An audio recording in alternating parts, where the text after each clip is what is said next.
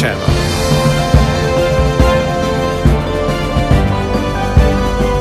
The Voice of Industry. Herzlich willkommen. Warum in Gottes Namen ist diese Welle gebrochen? Wie konnte es an dieser Stelle zu einem Bruch des Materials kommen, was dann zu einem Ausfall der gesamten Anlage geführt hat? Und wieso hat der Antrieb schon wieder versagt? Instandhalter müssen sich regelmäßig diese Fragen stellen und nach Antworten suchen. Nicht immer liegt es an mangelnder Wartung, Schmierung oder dem Einsatz in einer besonders anspruchsvollen Umgebung. Manchmal sind es auch Überlastungen, die sich im Vorfeld hätten ausschließen lassen, nämlich dann, wenn der Hersteller mehr Aufwand in die Prüfung der verwendeten Werkstoffe oder Bauteile gesteckt hätte. Die Zwickeröll Firmengruppe ist genau in diesem Bereich aktiv. Das deutsche Maschinenbauunternehmen mit Hauptsitz in Ulm, das in 56 Ländern aktiv ist und mehrere Produktionsstandorte unterhält, hat sich nämlich auf die Herstellung von Maschinen für die Werkstoffprüfung spezialisiert. Zugversuche, Druckversuche oder Biegeversuche Funktionsprüfungen oder Standardprüfungen, Texturanalysen oder Ermüdungsprüfungen. Alles ist möglich. Welche Rolle dabei die Prüfsoftware spielt, welchen Anforderungen diese gerecht werden muss und was das alles mit den Themen Condition Monitoring und Predictive Maintenance zu tun hat, darüber spreche ich heute mit Robert Strehle. Er ist Produktmanager, Testexpert bei Zwickröll und mit Herrn Daniel Kreuzer, ebenfalls Produktmanager für den Bereich After Sales bei Zwickröll. Einen schönen guten Tag, Herr Strehle. Ebenfalls einen schönen guten Tag, Herr Zwick. Und auch Ihnen einen schönen guten Tag, Herr Kreuzer. Einen schönen guten Tag, Herr Zwick. Herr Strehle, können Sie unseren Zuhörern eine Einführung in das Thema Materialprüfung geben? Natürlich, das mache ich sehr gerne. Die Firma Zigroll beschäftigt sich im Wesentlichen mit der sogenannten mechanisch-technologischen Werkstoffprüfung Manche Leute sagen auch mit der zerstörenden Werkstoffprüfung. Das heißt, bei der Prüfung selber machen wir die Materialien oder Bauteile in der Regel dann auch kaputt. Wir zerreißen sie, wir zerdrücken sie, wir verbiegen sie, um darüber die mechanischen Eigenschaften des Materials oder des Bauteils herauszufinden. Dabei setzen wir unterschiedlichste Prüfmaschinen ein, von ganz kleinen Prüfmaschinen, die bei uns Zwicky-Line heißen, das sind Maschinen, die haben Kräfte von 500 Newton bis 5 Kilonewton, bis hin zu ganz großen Maschinen, die dann in den Bereich von 5 Meganewton oder mehr gehen, wo man dann sehr große Bauteile, sehr große Proben zerreißt. Aber wir machen das auch mit sogenannten Pendelschlagwerken, wo wir Proben zerschlagen. Wir machen Härteprüfungen, wir machen Texturanalysen von Flüssigkeiten und wir machen auch die Fließeigenschaften von Kunststoffen, was ein sehr entscheidender Parameter in der Kunststoffherstellung, in der Kunststoffverarbeitung darstellt. Diese Prüfungen werden bei uns in sehr, sehr vielen Branchen eingesetzt. Wir haben intern über 25 Branchen definiert, wo diese Prüfmaschinen eingesetzt werden, von der Stahlbranche, die sicherlich unsere größte Branche darstellt, die Kunststoffindustrie, aber auch Lebensmittelprüfung, medizinische Bauteile oder Komponenten, bis hin zu Hüftgelenken, aber auch, wie ich schon erwähnt habe, Lebensmittelprüfung, wo die Festigkeit von Obst zum Beispiel bestimmt wird. Wir haben jetzt ja schon einiges über die Themen Werkstoff- und Bauteilprüfung und über die unterschiedlichen Testmaschinen gehört, die Zwickeröll in diesem Zusammenhang anbietet. Aber die Hardware ist ja eigentlich nur die halbe Miete. Welche Rolle spielt denn in dem Zusammenhang die Prüfsoftware? Die Prüfsoftware im Hause Zwickröll Testexpert genannt spielt eine ganz zentrale Rolle. Sie ist das eigentliche Interface für den Anwender zu der Maschine, wo er die Maschine bedient, die die Maschine steuert, die die ganze Ablaufsteuerung übernimmt, wie so ein Versuch durchgeführt werden muss, wie die Daten dann erfasst werden, dokumentiert werden und auch die Daten ausgewertet werden. Und ein ganz zentraler Gesichtspunkt ist die Schnittstelle dann in die Firma hinein. Die Prüfdaten müssen ja weiterverarbeitet werden.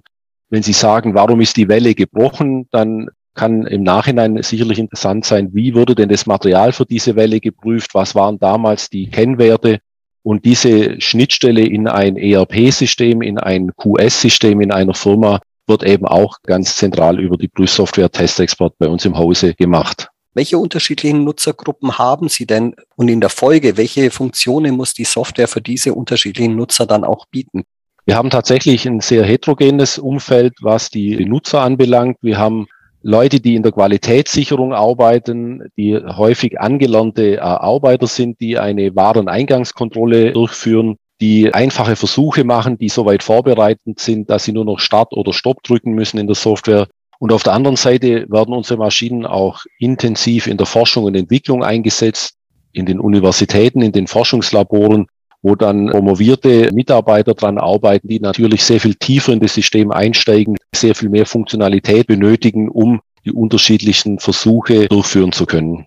Das zentrale Thema Test Data Management spielt bei TextExpert zukünftig eine noch wichtigere Rolle. Welche Vorteile werden dem Kunden eigentlich dadurch geboten? Mit dem Test Data Management und der zugrunde liegenden Datenbank, die wir mit ausliefern, wollen wir in erster Linie alle Daten, die die Prüfmaschine erzeugt, äh, aggregieren, an einer Stelle zusammenfassen.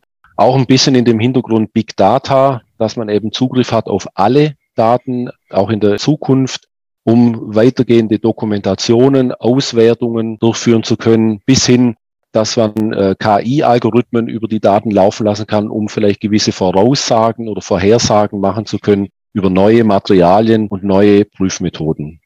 Herr Kreuzer, kommen wir nun zu einem Aspekt, der für Instandhalter von ganz entscheidender Bedeutung ist, nämlich zu den Möglichkeiten, welche die Software im Bereich Condition Monitoring bietet. Damit soll ja eine Art Predictive Maintenance sogar möglich sein. Wie funktioniert das im Detail und welchen Nutzen hat das für den Kunden?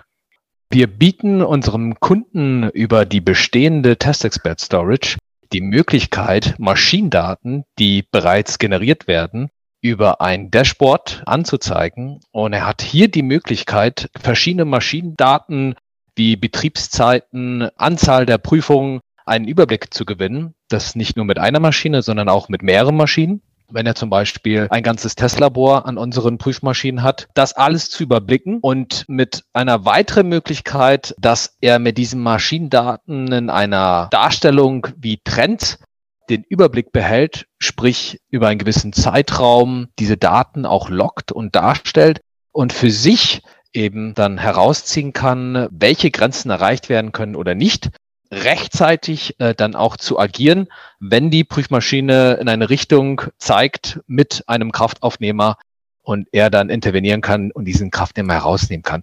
Bestes Beispiel für dieses Feature ist die Bruttokraft.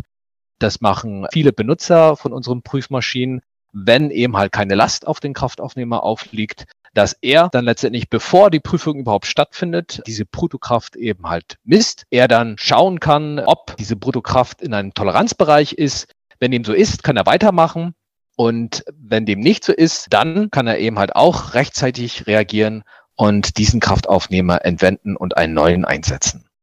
Er hat natürlich in dem Sinne, dass wir auch im Bereich Digital Maintenance eben zwei Features einbringen. Da haben wir einmal das elektronische Handbuch, was mit Punkten und Anmerkungen aus unserem Handbuch ergänzt worden ist. Für sich seine Punkte, die für ihn wichtig sind, im täglichen Ablauf der Prüfmaschine zu ergänzen und für sich so im Bereich Self-Services seine eigenen Punkte aufzuschreiben und den Arbeitsalltag für sich möglichst auch selbst einfach zu gestalten. Herr Kreuzer, nachdem wir nun schon relativ viel gehört haben, was die Prüfsoftware kann, welche Funktionen sie hat und wer sie nutzt, möchte ich mit Ihnen noch einen Blick in die Zukunft werfen.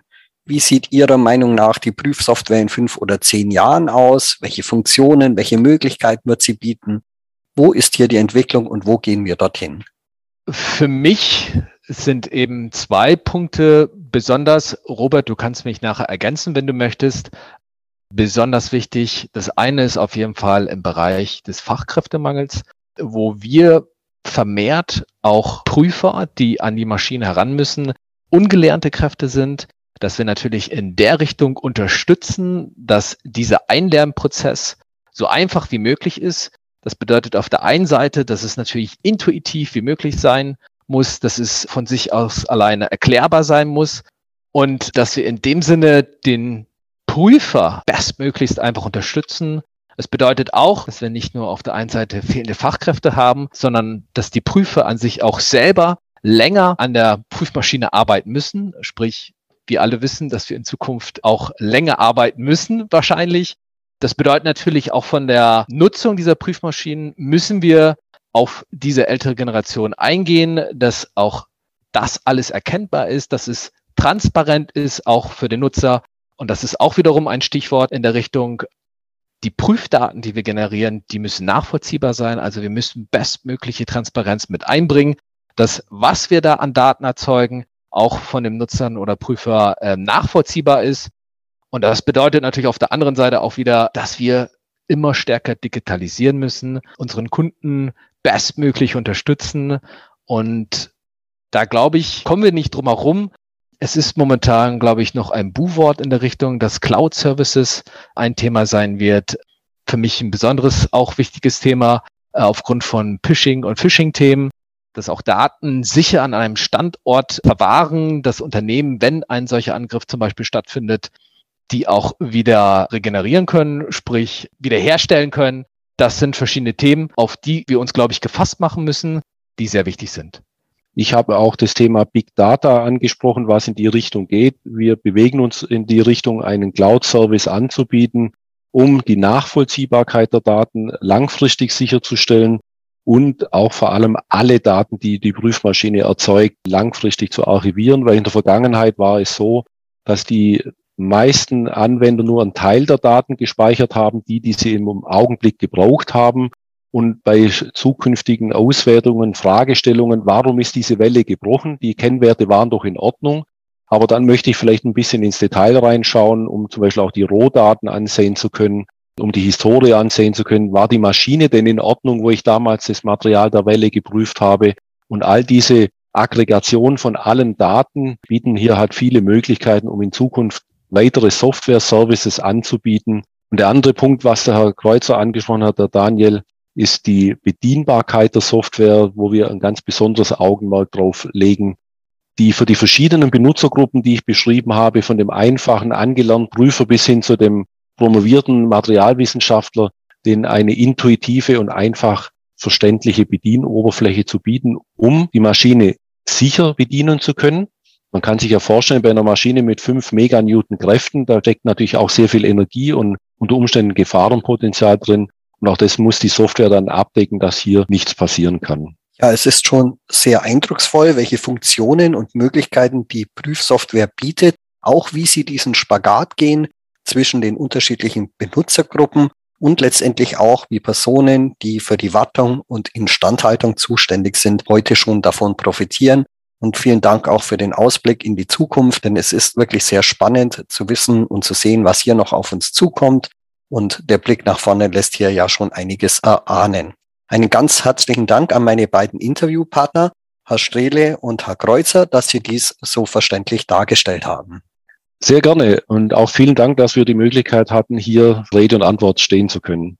Vielen herzlichen Dank für die Einladung, Herr Zwick. Und auch bei Ihnen, liebe Zuhörer, möchte ich mich für Ihr Interesse bedanken und ich freue mich, wenn Sie beim nächsten Podcast wieder mit dabei sind. Wie immer zu finden unter industrychannel.com.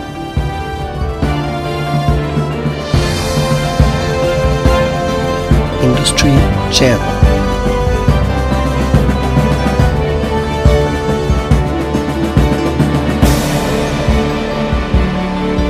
The Voice of Industry.